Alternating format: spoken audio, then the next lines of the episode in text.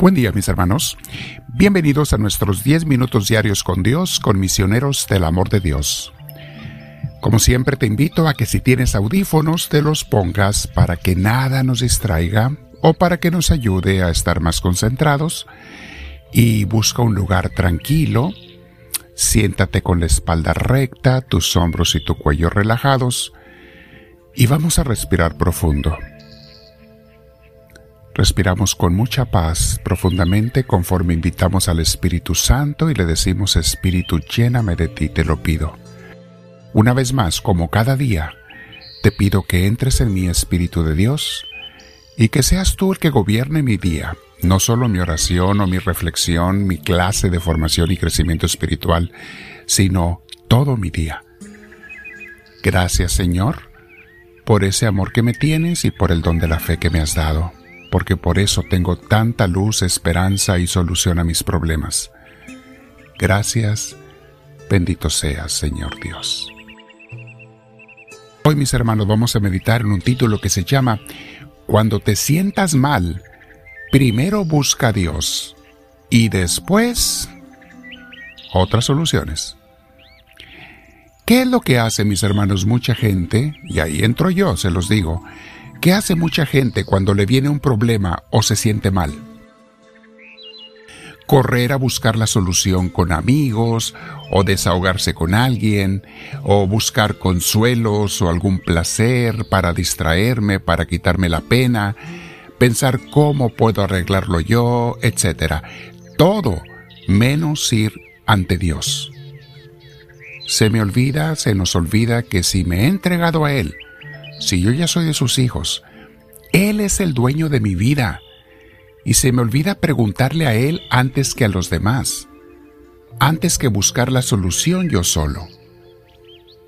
Muchas angustias nos evitaríamos y mucho más pronto encontraríamos o recibiríamos la solución al problema o al mal sentimiento si primero corriéramos a encerrarnos con Dios en un rato de oración mi hermana, mi hermano, a nadie le importa tu vida y tu bienestar más que a Dios, ni siquiera a ti mismo, ¿eh? Mucha gente no sabe y ni se pone a pensar que el amor de Dios por sus hijos es inmensamente más grande que el de esos hijos por ellos mismos. Yo he caído muchas veces en esa trampa, mis hermanos ante un problema, el tratar de buscar la solución yo solo o pidiendo la ayuda de otros antes que la de Dios. Claro, hay que hacer lo que uno tiene que hacer, pero primero ve con Dios, que Él te dé la luz. Algunas veces te dirá, no hagas nada, déjamelo a mí, sobre todo en cosas que tú no puedes remediar o que están más allá de tus fuerzas, pero necesitas ir a Él primero en oración para que te haga entender eso. ¿Cuántas veces me lo ha dicho a mí el Señor? Cuando yo me he puesto a querer resolver mis problemas, mis hermanos, sin consultarle a Él primero, en esas ocasiones Dios me ha dejado batallar y deja que no encuentre la solución para que aprenda que mi vida ya no depende de mí, sino de Él y eso incluye cualquier problema o situación que me venga. Y cuando me doy cuenta que no encuentro la solución, entonces vuelvo a Él en oración pidiéndole perdón por haber querido ser como Adán y Eva, independiente de Él. Ese pecado viejo de Adán y Eva, mis hermanos, es el que más nos separa de Dios a todos. Querer llevar nuestras vidas por nuestra propia cuenta, querer tomar nuestras decisiones y soluciones, que Dios no me diga, que nadie me diga, es el viejo pecado de Adán y Eva.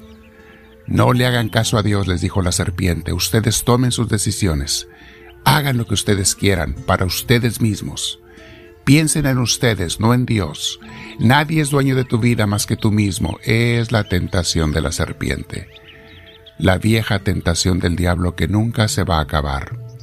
Y con la que sigue engañando a tantos incautos, a tantos tontitos. Nos sigue engañando el diablo una y otra vez, si no estás totalmente unido y dependiente de Dios.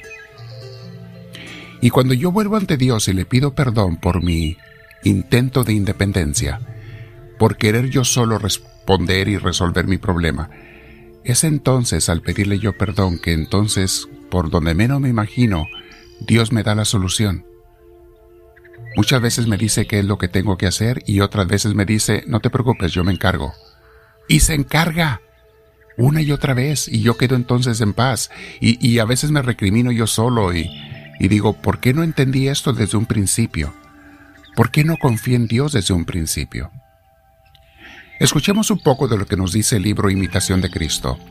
En esa oración de Jesús le está hablando a el alma, o sea, a nosotros. Dice Jesús, Hijo, yo soy el Señor que conforta en el día de la tribulación.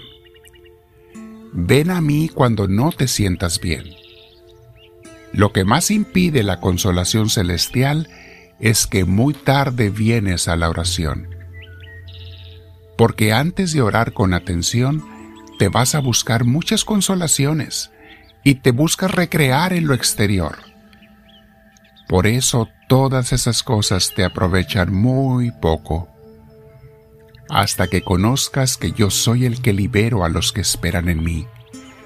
Y fuera de mí, no hay auxilio eficaz, consejo provechoso, ni remedio que dure.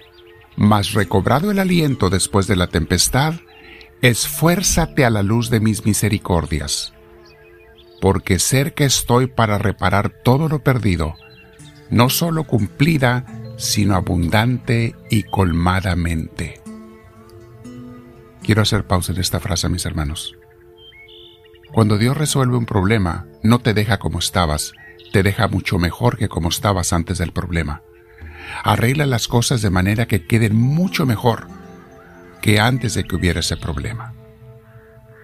Y si no, pruébalo y verás. O recuerda las veces en que Dios te ha solucionado problemas, te dejó mejor que como estabas antes de Él. Hasta lo utilizó para tu beneficio ese problema, esa enfermedad, esa situación o esa muerte.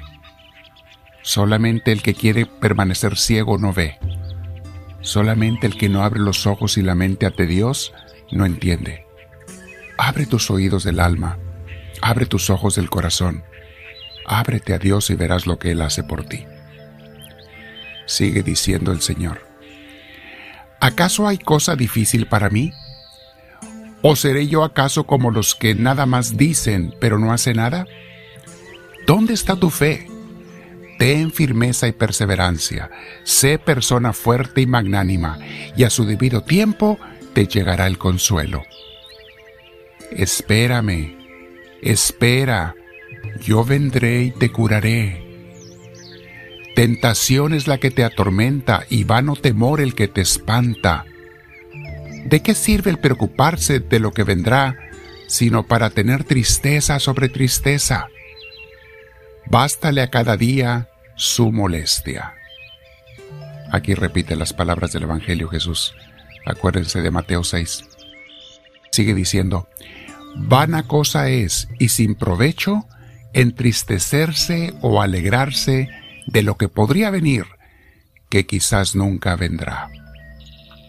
Pero es propio de la flaqueza humana el engañarse con tales imaginaciones y también es señal de poco ánimo en seguirme el dejarse burlar tan fácilmente del enemigo.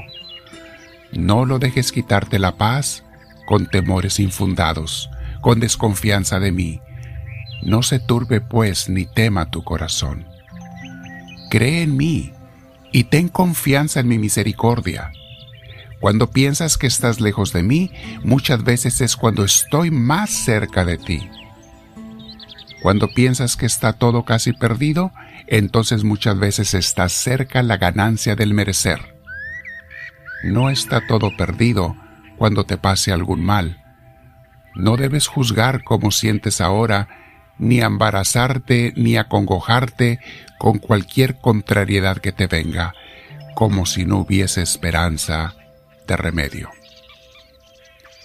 Háblame, Señor, que tu siervo te escucha.